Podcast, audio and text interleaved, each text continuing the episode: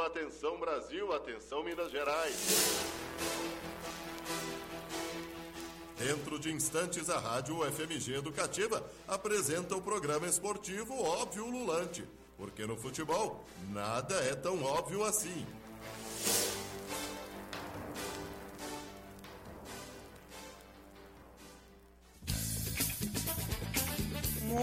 Muito boa noite, ouvintes da Rádio UFMG Educativa. Está no ar mais um Óbvio Lulante aqui na 104,5 FM. Hoje teremos, teremos quadros sobre a LGBTfobia.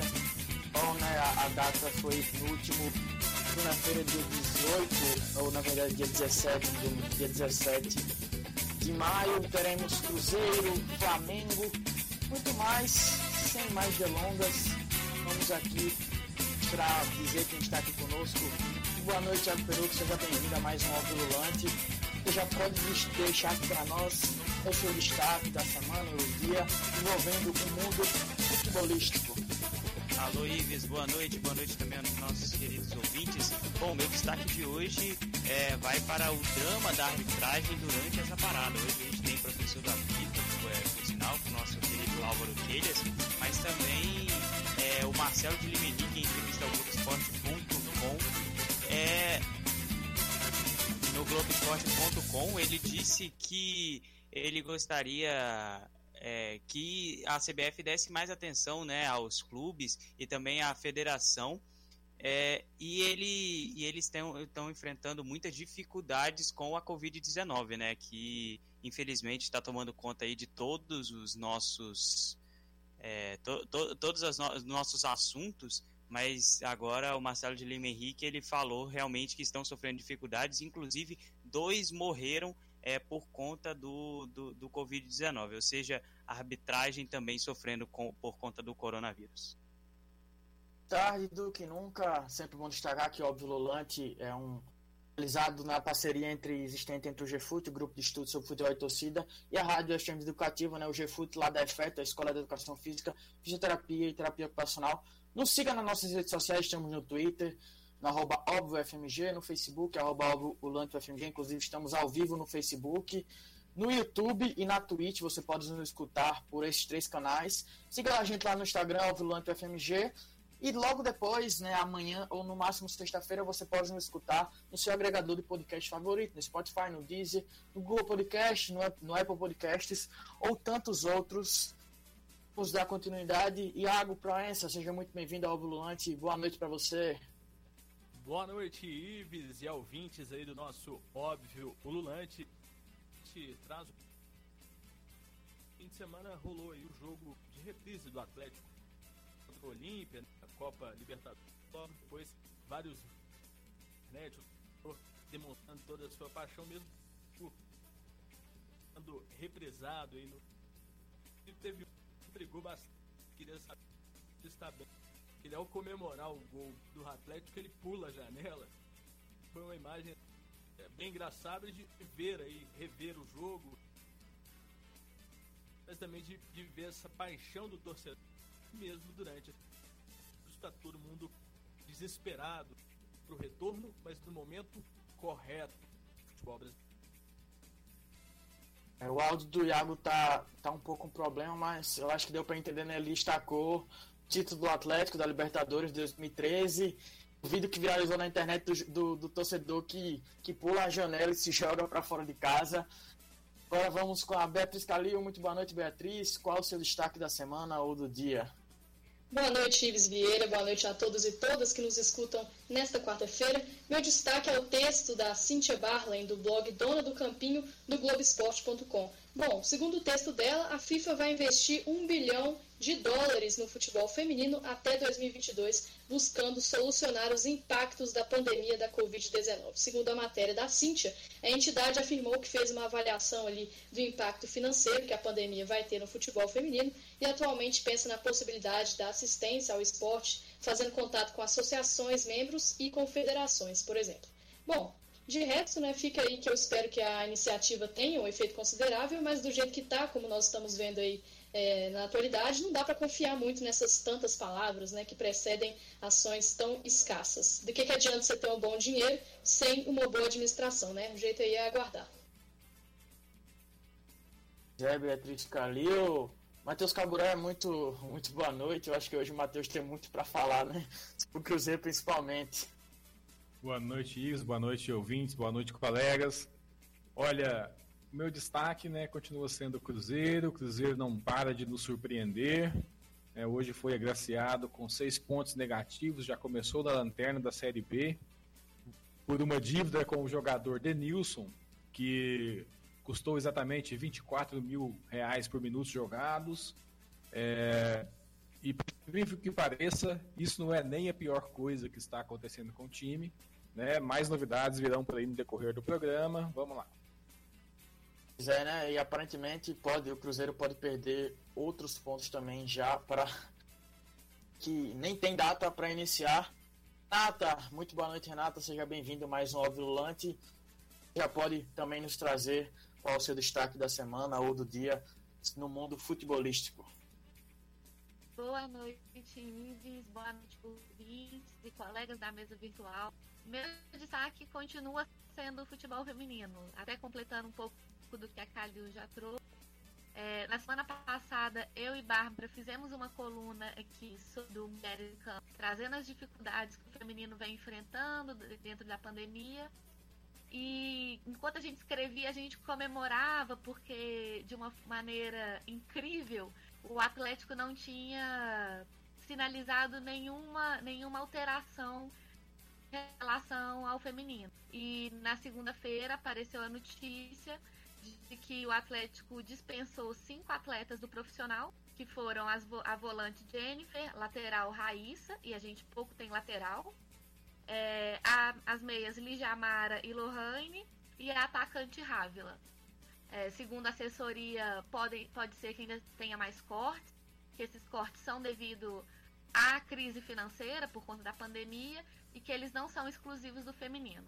Mais uma vez, a equipe feminina sofrendo baixas aí por conta da crise do coronavírus. Vamos à sequência dos de mais dois Thiagos, né? Iniciando com o Thiago Carlos Costa, o TCC. Muito boa noite, TCC. Pode nos falar também qual o seu destaque mundo futebolístico?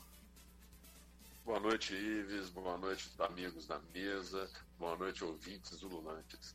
Então, meu destaque hoje ele é alternativo e ao mesmo tempo, digamos, peculiar. É, o FCSU, né, ele foi multado por uso de bonecas sexuais nas arquibancadas do jogo, né? É, o clube pediu desculpas, mas mesmo assim a, o Comitê Disciplinar da Liga Sul-Coreana multou o FCCU em aproximadamente 75 mil euros, cerca de 468 mil reais, pelo incidente causado na vitória da última rodada, que considerou um insulto para as mulheres as famílias né, dos torcedores do uso de bonecas sexuais sentadas no lugar. Um detalhe, as bonecas estavam de máscara e com a distância regulamentada de dois metros de uma para outra, tá? Tem uma ironia na coisa. Já está sendo no mínimo bizarro essa ação aí do time sul-coreano, né? Vamos para TJ, Tiago José, muito boa noite, Tiago José, TJ, destaque contexto de pandemia dentro do porte do futebol. Boa noite, Iris, boa noite os colegas ululantes, boa noite, querida e querido ouvinte ululante, é, um beijo no cérebro de vocês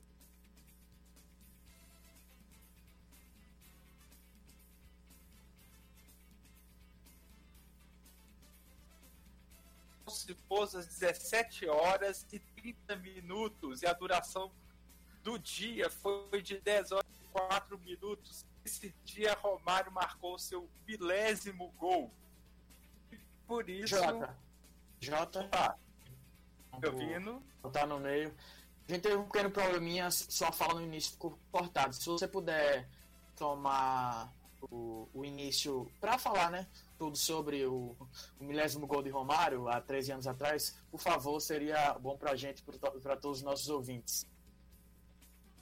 Pois então, Ives, é, problemas técnicos acontecem, né? Quando a gente está aí na, nesse momento de pandemia. Eu falava da duração do dia, como que foi o dia é, 20, como foi o dia de maio de 2020, rapidamente para poder falar que esse foi o mesmo dia que o Romário marcou milésimo gol contra a equipe do Forte, cujo goleiro era o Magrão.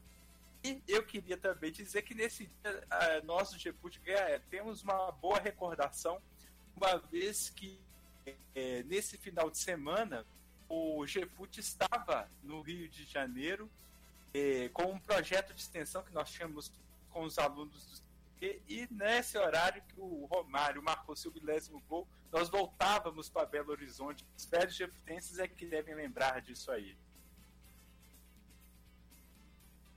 TJ é uma, uma grandíssima memória. Já são 13 anos. O mesmo gol do Baixinho parece que. Parece que foi ontem, mas não diria que tem tanto tempo assim, né? As coisas. Mas nesse meio da pandemia, o tempo, pelo menos para mim, tá passando numa velocidade bem estranha, né? Sem mais delongas, sempre lembrando que a gente tá fazendo o óbvio de casa, né? É o óbvio de casa. Importante nesse momento que estamos chegando no pico, aparentemente agora sim estamos chegando no pico Covid-19 no Brasil, permaneça em casa se você pode, por favor.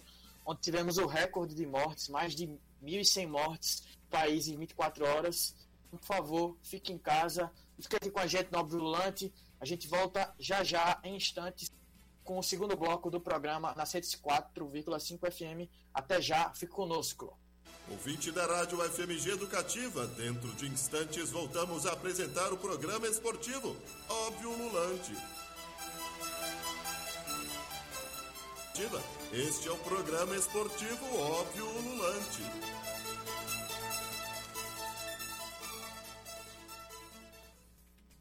Estamos, estamos de volta aqui com a com Óbvio Ululante na 104,5 FM, na Rádio FM Educativa, a Estação do Conhecimento.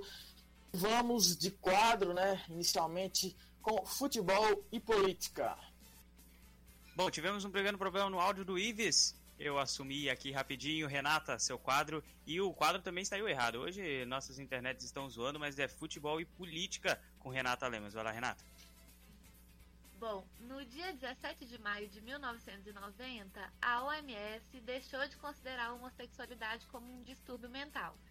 E por isso a data passou a ser dedicada ao combate à LGBTfobia. Eu não vou adentrar aqui as questões da sigla e das nuances das diferentes questões que cada gênero traz dentro dessa luta. O que o futebol tem a ver com isso? Bom, tem tudo a ver, né? O espetáculo do futebol é um templo de exaltação de uma masculinidade hegemônica, termo que eu roubei ali da Bárbara Mendes e da Luísa dos Anjos, que é um ideal pautado em valores como virilidade, força, competitividade, coragem e bravura. Dentro de um estádio, percebemos esses elementos em diversos momentos. Os cantos das torcidas são os maiores exemplos disso. Ignora-se a existência de pessoas de outros gêneros e orientações sexuais ali que não seja o homem cis hétero. A homossexualidade é sempre usada como violência contra o adversário. Marias e Lurdinhas são termos adotados para rebaixar o outro, já que o feminino está longe do ideal de masculinidade exaltado no futebol. Coletivos e torcidas femininas e LGBTs são ativas nos combates a essas violências, mas parece que elas não são o suficiente, já que são sempre, de alguma forma, excluídas das arquibancadas ou sofrem constantes tentativas de silenciamento. No domingo, Atlético, Cruzeiro e América se manifestaram a favor dos direitos LGBTs. Galo e o Cruzeiro pela primeira vez em todos esses anos. Os slogans de time do povo, time de todos, são usados como argumento para a inclusão da diversidade em datas simbólicas para essas minorias sociais, como o Dia das Mulheres, Dia da Consciência Negra e agora Dia do Combate à LGBTfobia. Mas é preciso ir além das peças gráficas em redes sociais. O combate a esse tipo de violência se faz com discussões, conscientização e reeducação através de políticas efetivas por parte dos clubes, federações e confederações. Não adianta tentar dar voz a essas pessoas e levantar a bandeira delas uma vez ao ano durante, e durante todo o resto do tempo calar ou até contribuir para essa exaltação da masculinidade hegemônica, através de discursos de jogadores e de dirigentes. O combate só será real e efetivo quando se levar a sério essas questões e internalizá-las nos clubes. É preciso uma mudança de cultura institucional com a conscientização dessas instituições sobre o papel social que o futebol e seus agentes exercem. É preciso uma postura de combate às violências ao longo do ano inteiro. Termino aqui dando parabéns aos clubes brasileiros que se posicionaram e à CBF, que também se posicionou. A Federação Mineira não se posicionou. Mas deixo registrado meu descontentamento por há muito tempo ver peças gráficas em datas comemorativas e nenhuma ação de inclusão concreta por parte dos clubes mineiros. A esperança existe, ela tem que sempre existir. Quem sabe um dia Atlético, Cruzeiro e América não se inspirem em clubes que já começaram essa mudança. Bom, o que me chama a atenção é que a gente ainda está brigando, né? Parabéns, Renato, pelo quadro primeiro. É, o que chama a atenção é que a gente ainda está brigando simplesmente pela, pela uh, pelo endossamento de algum tipo da, de campanha, né? Se a gente for pensar que, como já, já disse o Silvio em, uma, uma participação em um programa de TV, você tem é, é, pessoas do meio LGBT em todas as áreas, nas artes, nas ciências, por que, que no futebol não tem? Né? A, a questão é a seguinte, a, a gente ainda está, o futebol ainda está, está anos luz né, o futebol profissional está anos luz de lidar com essas questões. É, é muito triste pensar que a gente ainda está debatendo por que, que a federação não faz uma menção ao, a, a data.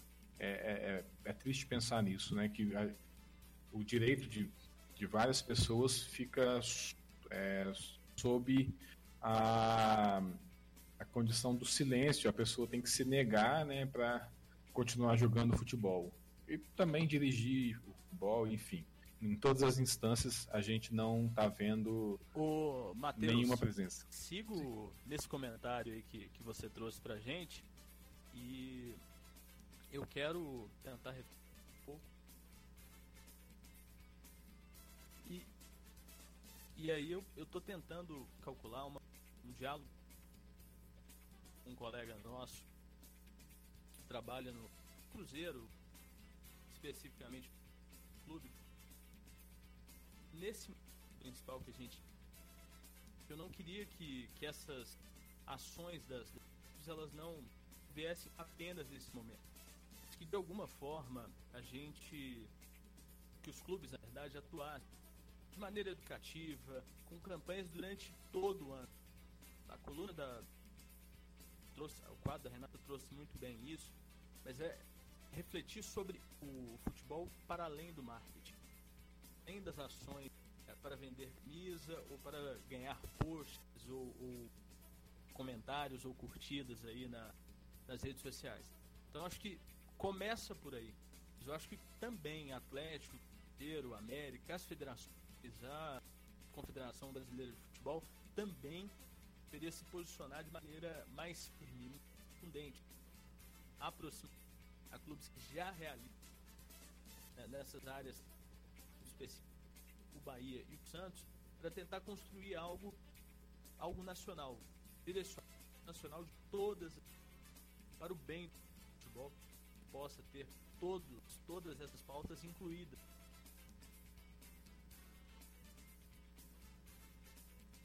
Pois é, é o que eu estava começando a pensar também, assim, parabéns para a Renata pelo quadro também. Eu acho que é, a gente precisa parar para pensar esse, digamos assim, esse ativismo de ocasião, né, onde você tem pessoas e pautas que são colocadas no dia e depois é, não se colocam mais. Eu não consigo entender, né, não consigo mesmo, mas é impressionante é, quando os clubes se posicionam, eles fizeram mais do que o óbvio, né? mais do que a obrigação deles, porque eles se colocam como um clube de massa, clube da população, clube de todos, mas não trabalham pautas de inclusão. Né? São pouquíssimos os casos né? onde a gente tem pauta inclusiva. Nesse caso, é uma peça de marketing deslocada, como as meninas colocaram. Isso é, aí pegando o, traz, eu fiquei refletindo, até trazendo um pouco para a memória da, do que eu trouxe do programa, como que as questões andam no Brasil de maneira muito lentamente.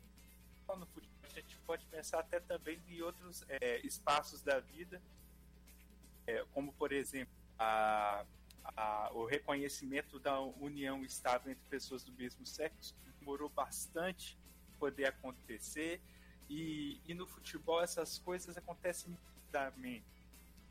O ano passado, para a gente trazer para um momento mais recente, não via nesse sentido. Esse ano, a primeira vez que a gente, os três grandes clubes, não só de Minas Gerais, mas também grandes clubes do Brasil, é, se posicionaram de maneira mais veemente. Desculpa corrigir, no América, se eu não me engano, já tinha feito isso no passado. Mas Atlético não. A, a postagem do Atlético ainda foi uma postagem bastante é, bastante comedida. Parece até que o Atlético nem se referenciar ao dia da luta contra a LGBTfobia. Enfim, a gente está falando disso agora, uma coisa que no ano passado os clubes recusaram, foram cobrados se posicionar e não haviam se posicionado. Então, no futuro, esses avanços que a gente dimensões da cidade também ocorreram de uma maneira assim bem devagar, bem prosa, como resistência, revela bastante a nossa sociedade extremamente conservadora do assunto é, é, a, é, a, progressão de direitos, é a ampliação dos direitos da, a, das, das pessoas que pertencem a, a, grupos sociais, e aí a gente pode pensar em todos é, possíveis, né, de todas as formas de que é poroso dentro da nossa sociedade. Lembrando que o, o Atlético, no ano passado, não se manifestou no dia exato, em julho, e foi muito criticado por isso, né, inclusive aqui no Óbvio, em julho fez uma campanha sobre isso, dizendo que era contra, não é a favor de datas para falar do tema, algo bem confuso que gerou ainda mais, mais críticas, que após isso deve ter alguma movimentação do, do núcleo de comunicação para rever algumas coisas que de fato estavam sendo claramente feitas de maneira errada. Como a gente está falando de Atlético e de, outros times mineiros, agora vamos falar Cruzeiro e da punição que o Cruzeiro sofreu, né, já adiantada pelo Caburé. O Peru que vai trazer mais informações sobre, sobre o Clube Celeste. Exatamente, Ives. O Cruzeiro foi punido pela FIFA e vai começar o Campeonato Brasileiro, como trouxe Matheus Caburé, com menos seis pontos. Ou seja, na tabela ele já está menos seis, nem começou o campeonato. A punição se deve à falta de pagamento do, de empréstimo do volante Denilson em 2016. O fato ocorre na mesma semana que veio a público um relatório referente a uma auditoria externa contratada pelo clube que analisou as movimentações financeiras do Cruzeiro. A Crow Associates Brasil Brasil, Brasil é complicado, identificou ainda pagamentos referentes a cartões de créditos corporativos emitidos em nome de três ex-dirigentes, com despesas relacionadas às lojas de eletrônicos, lojas de roupa, clínicas de saúde, bebidas alcoólicas, resorts de luxo e, claro, casas noturnas de entretenimento adulto, porque isso foi a, a, a discussão da semana. É, pessoal, o Cruzeiro cada vez mais complicado, né? Bom, essa semana eu participei de, uma, de um debate com o Irlan Sirmões, uh, no grupo do Leme da Universidade Estadual do Rio de Janeiro, e ele, ele fala das, das dessa, dessa questão dos clubes devendo, né, que os clubes perdem essa, essa questão de associações de, é, civis passam a ser SA, é, empresas, ou tenham dono. E ele falou uma coisa que, eu, que me chamou muita atenção, que é o seguinte, independente da situação, ah, sempre que acontecer coisas que aconteceram com o Cruzeiro, por exemplo, né, inclusive eu, eu levantei a história, a questão do Cruzeiro na reunião, ah, o, o clube sempre vai pagar. nem sempre o dirigente vai pagar, e dependendo da, da organização no, no, qual o clube está, se é uma empresa, se é um dono, às vezes as pessoas que, que fazem isso saem ilesas. Por enquanto, estão trabalhando para que os, os, os, os, dirigentes paguem a conta, né? o Wagner Pires de Sá, o Zé Perrella, enfim. Estão tentando incluir essas pessoas aí nos processos para ver, porque pagar o clube já pagou, já caiu, está devendo muita gente, as dívidas da FIFA começaram Neves e por aí vai. Enfim, vamos ver até onde vai chegar, né? Mas, infelizmente, por mais que, como cruzeirense, eu entenda o apelo do sócio reconstrução, né, eu acho é, que ao sustentar o clube, a gente está, de certa maneira, apoiando esses dirigentes que aproveitaram do, do dinheiro do clube. É isso. Depois a gente fala mais. A gente tem muito para falar ainda de Cruzeiro, por sinal, uma frase do dia feita, é, recortada pelo próprio Matheus. Pessoal, é, o áudio do Ives deu um problema, a internet, Belo Horizonte e suas internet, suas operadoras estão dando um problema hoje, por isso a gente pede até desculpas, mas eu estou assumindo aqui enquanto isso e a gente vai para um rápido intervalo, daqui a pouco a gente está de volta. Ouvinte da Rádio FMG Educativa, dentro de instantes voltamos a apresentar o programa esportivo Óbvio Lulante. Óbvio Lulante.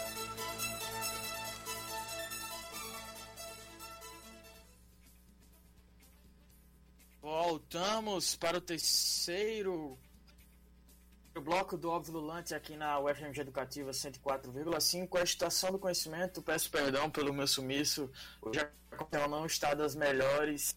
Infelizmente caiu no meio do programa, do, do programa mas já estou aqui de volta. Vamos de Sou do Apito com ele, Álvaro Quelhas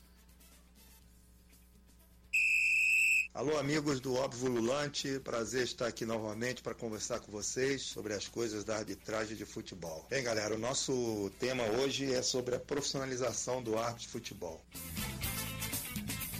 Então eu gostaria aí de colocar para vocês, para reflexão aí, duas questões, né, ou duas dimensões é, desse problema. Bom, profissionalização. O que, o que a gente chama de profissionalização? Profissionalização é tudo aquilo que envolve o preparo profissional, qualifica profissionalmente uma pessoa ou um grupo de trabalhadores para o desempenho de determinada função. Então, nesse sentido, é, houve nas últimas décadas no Brasil, principalmente nesse século, né, das primeiras duas décadas, mas já a partir da última década, dos anos 90, um grande processo de profissionalização dos atos. Em que sentido? Bom, os atos estão cada vez mais preparados fisicamente, são submetidos a testes físicos rigorosos, o padrão da FIFA, né, só, somente aqueles aprovados que podem atuar, podem exercer a profissão na CBF, nas federações. Então, isso é uma mudança muito importante nesse período. E ao mesmo tempo houve uma grande melhora, né, um grande avanço na formação de conhecimentos, né,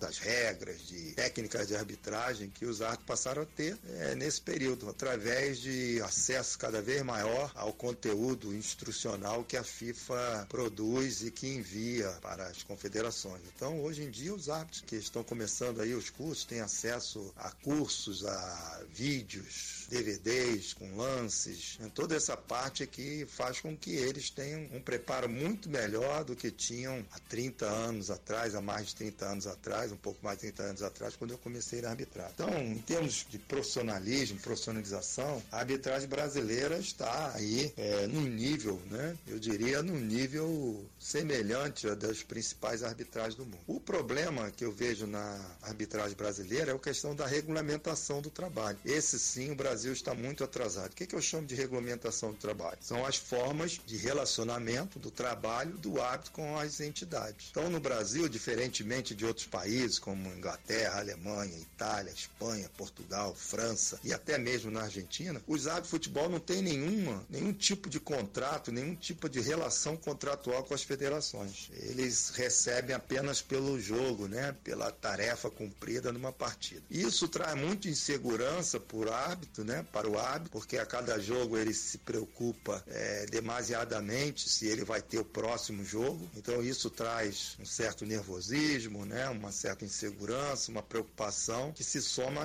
àquela que já faz parte da própria arbitragem. É, ele não tem nenhum planejamento de orçamento doméstico, não sabe quanto vai receber, né? Isso faz com que muitos tenham outras ocupações, apesar de que isso não é o problema principal, mas o, o, o árbitro no Brasil ele não consegue de fato sobreviver, sustentar exclusivamente da arbitragem, porque é uma situação muito incerta. Então, o que, que deveria haver? Né? Um contrato. Um árbitro categoria FIFA deveria ter um contrato com a CBF, 10 mil reais mensais. Categoria abaixo, 7 mil. Uma categoria abaixo, 5 mil. Uma categoria abaixo, 3 mil. Né? E isso valeria por toda a temporada, por todo o campeonato brasileiro, por exemplo, né? de, vamos supor, de abril até dezembro. Com isso, um árbitro saberia, né? um árbitro FIFA saberia que é, nesses meses, de abril até dezembro, ele receberia 10 mil por mês para as suas despesas, para a sua manutenção, da sua família, da sua casa e de todas as coisas que diz respeito à sua vida. Isso traria muito mais tranquilidade, muito mais segurança, né? E ajudaria muito ao desenvolvimento da arbitragem brasileira. Infelizmente, nós ainda estamos longe disso e esperamos aí que isso em breve seja solucionado e possa finalmente o árbitro ter uma, uma relação é, contratual mais profissional, tanto com as federações quanto com a CBF. É isso aí, amigos. Até a próxima. Um abraço. É isso, um belo, um belo quadro, né, do nosso, do nosso ex-árbitro e professor Álvaro Quelhas. É, e bom, isso casa muito com que eu, uma entrevista que eu fiz com o Anderson Daronco, né, o, o árbitro, é, aquele fortão que, tem, que nós temos aqui no, no, no Brasil, e ele, e ele cita, né, numa entrevista que eu disse, que a CBF neste momento ela é, ela só deu instruções para os, para os árbitros seguirem para manter o físico de cada um, para manter é, a, parte, a parte técnica também, ou seja, mandando cursos, mandando treinamentos para lances de VAR, é, essas situações. E o que, mas, o, mas infelizmente o que é, aconteceu com os árbitros aqui no Brasil é que durante algum tempo, algum né, um período de tempo, eles não, não estavam ganhando durante a, a pandemia. Se eu não me engano, agora a CBF, eu vou até é, verificar certinho aqui, a CBF emitiu um comunicado que ajudaria esses é, alguns árbitros. Mas, por exemplo, os árbitros que não apitam, como disse o Álvaro, eles não ganham. Então, por, por exemplo, durante essa pandemia, eles não estavam ganhando dinheiro porque eles não estavam apitando jogos. É, um outro, um ex-árbitro da CBF também, o Wallace Valente, que, é aqui, que inclusive é aqui do Espírito Santo, ele me disse que não existe nenhuma ajuda, não, não existia naquela, naquele momento nenhuma ajuda financeira da CBF e que apitou ganhou. Isso, infelizmente, para um árbitro que ganha, é quase um trabalho freelancer, né? Tipo um, uma, um contratado para um jogo específico e depois ele pode nunca mais apitar se ele errar, por exemplo. Então aí a gente vê o VAR. É, para mim, né, no, o VAR é, tem uma demora muito grande porque o árbitro ele quer acertar, ele quer ter certeza daquele lance que aquele lance não passe por nenhum ah o árbitro errou, o árbitro foi parcial ou alguma coisa neste sentido e porque isso pode atrapalhar a carreira dele, pode atrapalhar o investimento dele futuro, o dinheiro que ele vai ter para sustentar a família, sustentar a casa, sustentar é, pai, mãe.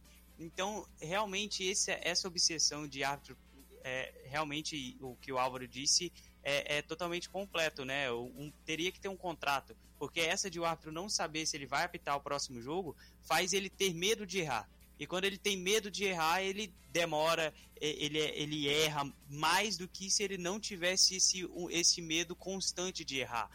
Então isso realmente atrapalha o nosso futebol, porque o árbitro não, não tendo uma relação de trabalho com a CBF, infelizmente a gente tem um árbitro cada vez é, é uma arbitragem cada vez pior, vai, vai caindo o no, a, nossa, a nossa arbitragem e isso atrapalha bastante os campeonatos.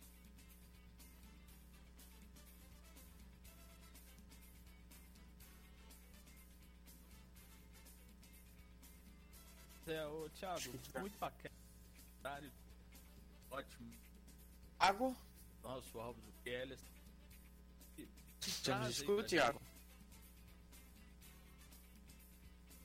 É, tivemos um problema geral aqui, uma pane Tivemos técnica geral. Ives Vieira, vai lá. Voltamos. Não, vou. ter um- Agora sim, perfil. Perfil. Perfil é hoje com ela, Beatriz Calil, quadro meio. Um um mix de quadros, né, Calil? Isso aí, Ives, vamos começar aqui. É, estamos na luta, na, na- na semana da luta antimanicomial no Brasil. O movimento busca lutar pelos direitos humanos e combater a ideia do isolamento da pessoa com sofrimento mental. Aproveito para lembrar da minha amiga Marina Leroy, estudante de terapia ocupacional, e da Marina Matos, nossa psicóloga aqui do grupo. São áreas do conhecimento cruciais nessa luta antimanicomial. Então, essa importante data me motivou a colocar o time misto para jogar aqui hoje e eu resolvi fazer um meio perfil, meio futebol e arte sobre o ex-jogador Heleno de Freitas. Ele faleceu em 1959, depois de quase cinco anos internado na Casa São Sebastião, em Barbacena, aqui em Minas Gerais. Mesma cidade de outros centros psiquiátricos, como o Hospital Colônia, o maior manicômio do Brasil, onde já houve mais de 60 mil mortes. Vamos lá. Heleno de Freitas nasceu em São João Nepomuceno, Minas Gerais, no dia 12 de fevereiro de 1920, o que torna 2020 seu centenário. Autor de impressionantes 203 gols em 234 partidas pelo Botafogo, também jogou em outros clubes, como Boca Juniors e Vasco. Mas, por mau comportamento com colegas de campo e dirigentes, não se firmava.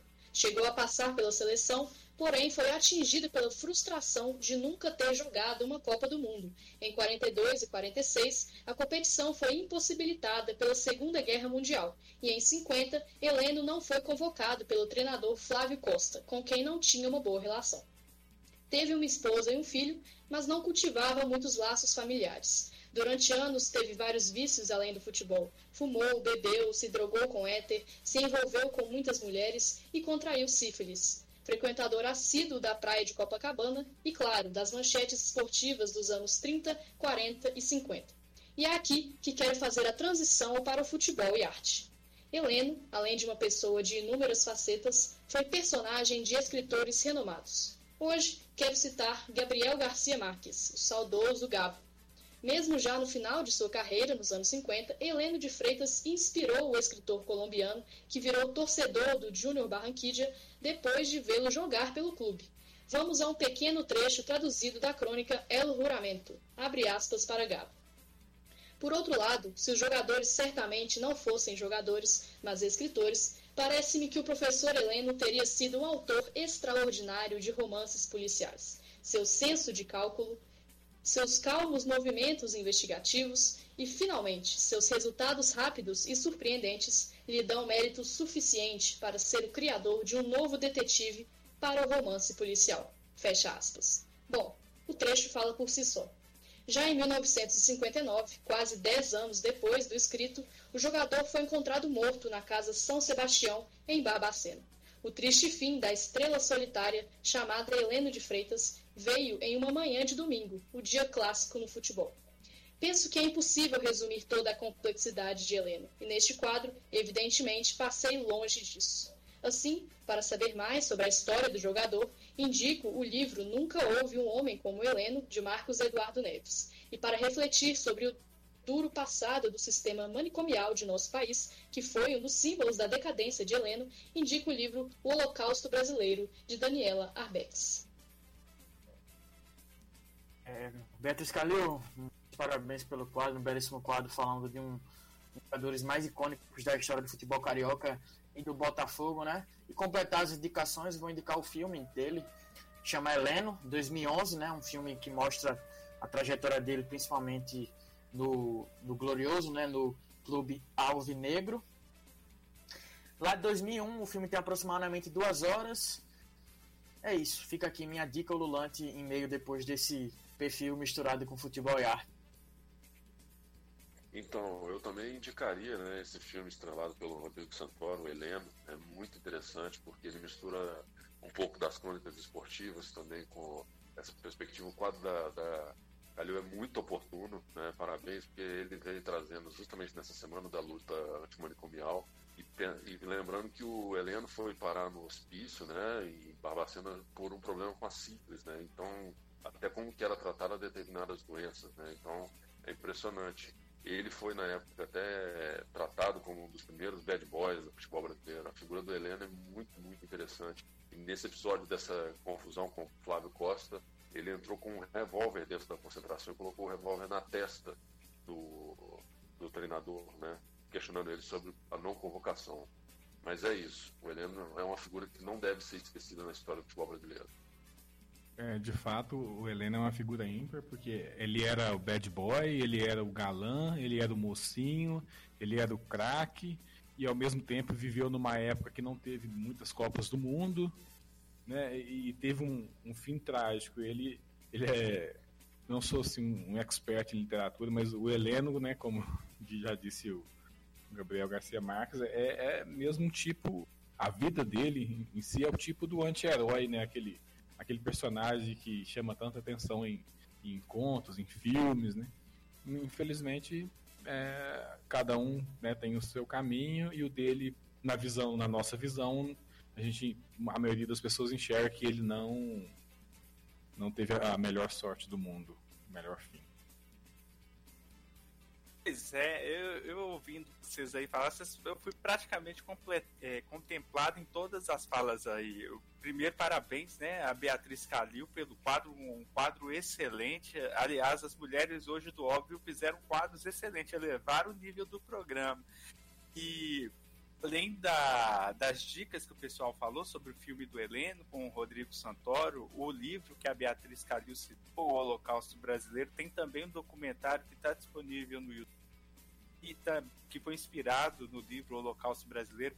Muito importante a, a gente relembrar determinadas é, momentos históricos do nosso país para a gente não repetir certas coisas que já aconteceram, né? Eu acho que no momento que nós vivemos atualmente, lembrar tudo que a gente cometeu de errado, é importante a gente retomar nesse momento, para poder pensar um futuro, uma saída, é, construir um futuro melhor.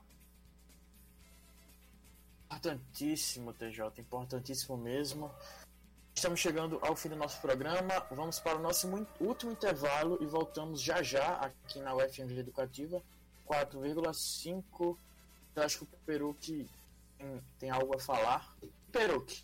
Só completando o meu comentário, eu disse que a CBF, se eu não tinha, tinha me enganado, a CBF liberou um auxílio financeiro. Sim, ele liberou um auxílio financeiro a todos os 479 integrantes aptos do quadro nacional é, que vão receber uma taxa antecipada é, de arbitragem para eles né, usarem durante esse período em que estão parados. Era só isso mesmo, um complemento ao meu comentário. Então a gente volta já já aqui na UFMG Educativa 104,5. Ouvinte da Rádio UFMG Educativa, dentro de instantes voltamos a apresentar o programa esportivo Óbvio Lulante.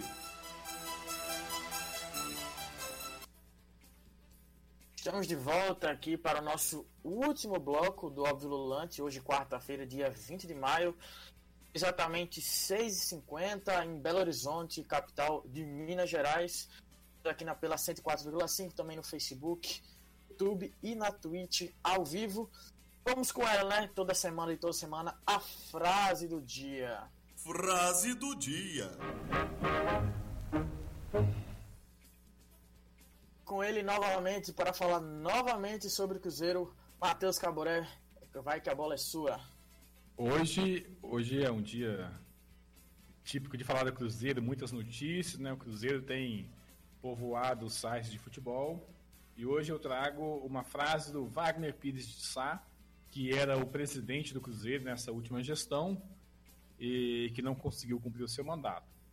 Ah, caros ouvintes, parece que as falcatruas no Cruzeiro não conheceram limites, pelo menos ainda não. A diretoria que classificou o clube para a segunda divisão não só deixou dívidas, como também pagou contas à vista.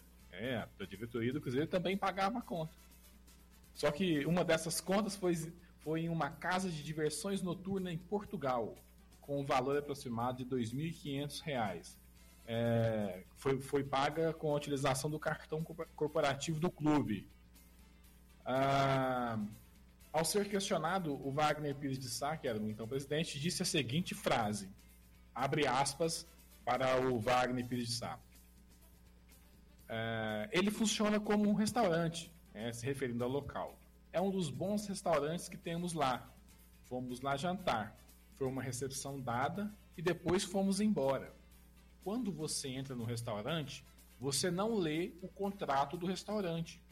Você não vê a atividade dele. Pode ser que à noite tenha música, uh, tenha shows, e aí eles colocam lá. Eles colocam tudo que pode ter, mesmo que não faça. Os gastos foram só com comida.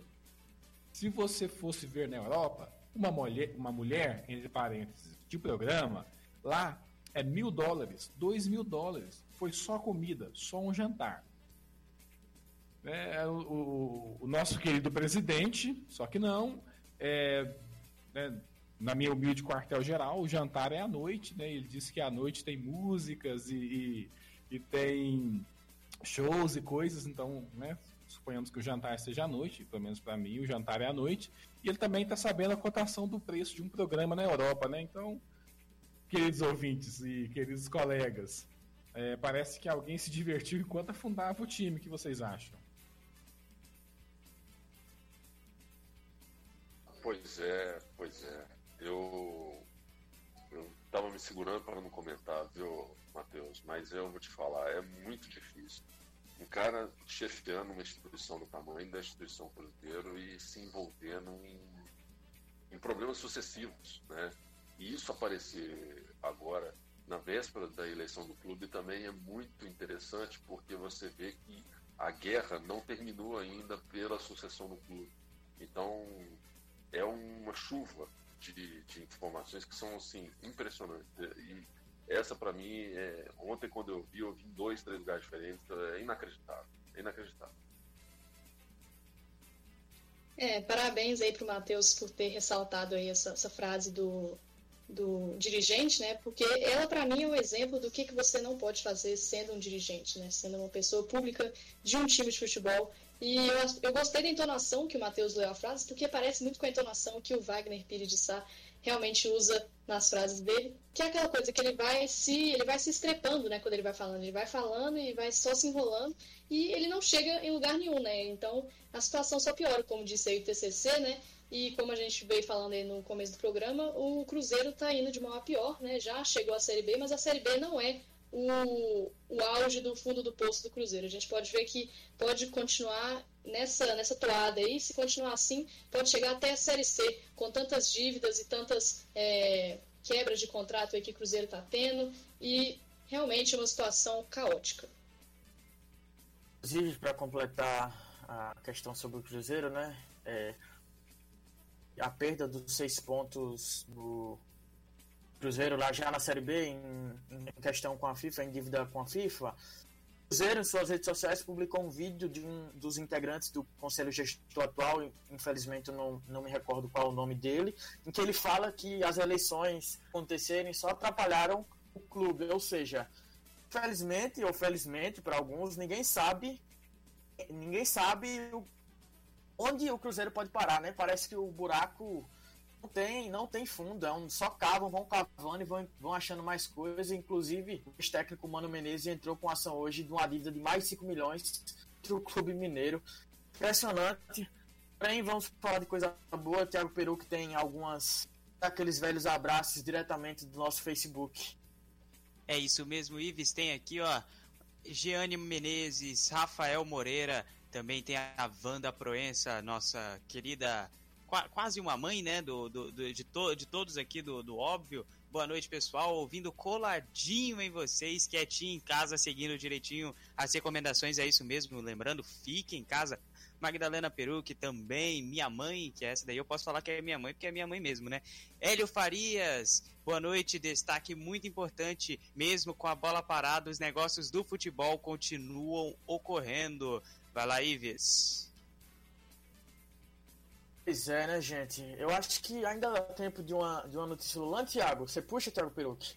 uma reunião que aconteceu ontem em Brasília? Puxo rapidinho, a gente vai de reunião entre é, entre dirigentes do Flamengo e dirigentes do Vasco. estavam presentes Rodolfo Landim, presidente do Flamengo, e Alexandre Campelo, presidente do Vasco, que se reuniram com o nosso presidente da República, Jair Bolsonaro, para discutir uma possível volta para o futebol. O encontro foi realizado ontem no Palácio do Planalto, em Brasília. A, a reunião aconteceu no mesmo dia em que o Brasil alcançou a infeliz marca de mais de 1.179 mortos, como dito pelo Ives no início do nosso programa, em 24 horas, o que mostra que os nossos dirigentes estão muito preocupados. Lembrando que Rafael que Rodolfo Landim e Alexandre Campelo assinaram aquele, aquele, aquele pedido que a Ferge é, que a Ferge formulou junto com outros clubes cariocas e Rodolfo Landim e Alexandre Campelo assinaram e somente o presidente do Botafogo e o presidente do, do, do Fluminense não assinaram. Inclusive, eu acho que deve ser ressaltado aqui que na reunião Ninguém que apareceu na foto estava de máscara, tinha um único pote de álcool gel, mostrando que realmente parece que eles estão em uma realidade paralela. Inclusive, o presidente do Vasco, Alexandre Campelo, é médico. Infelizmente, parece que eles.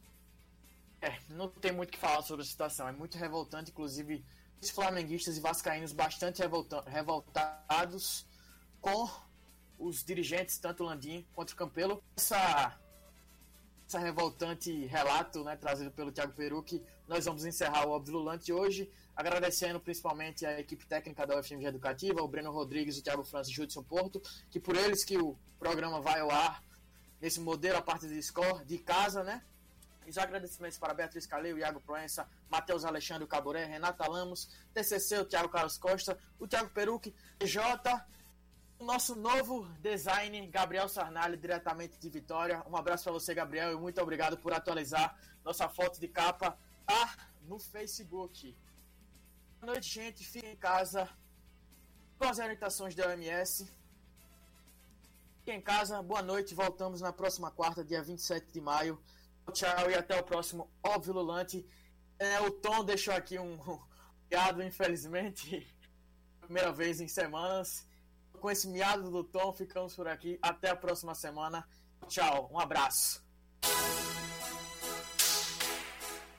Atenção, rede da UFMG Educativa. Termina agora a transmissão do programa esportivo Óbvio Lulante. Porque no futebol, nada é tão óbvio assim.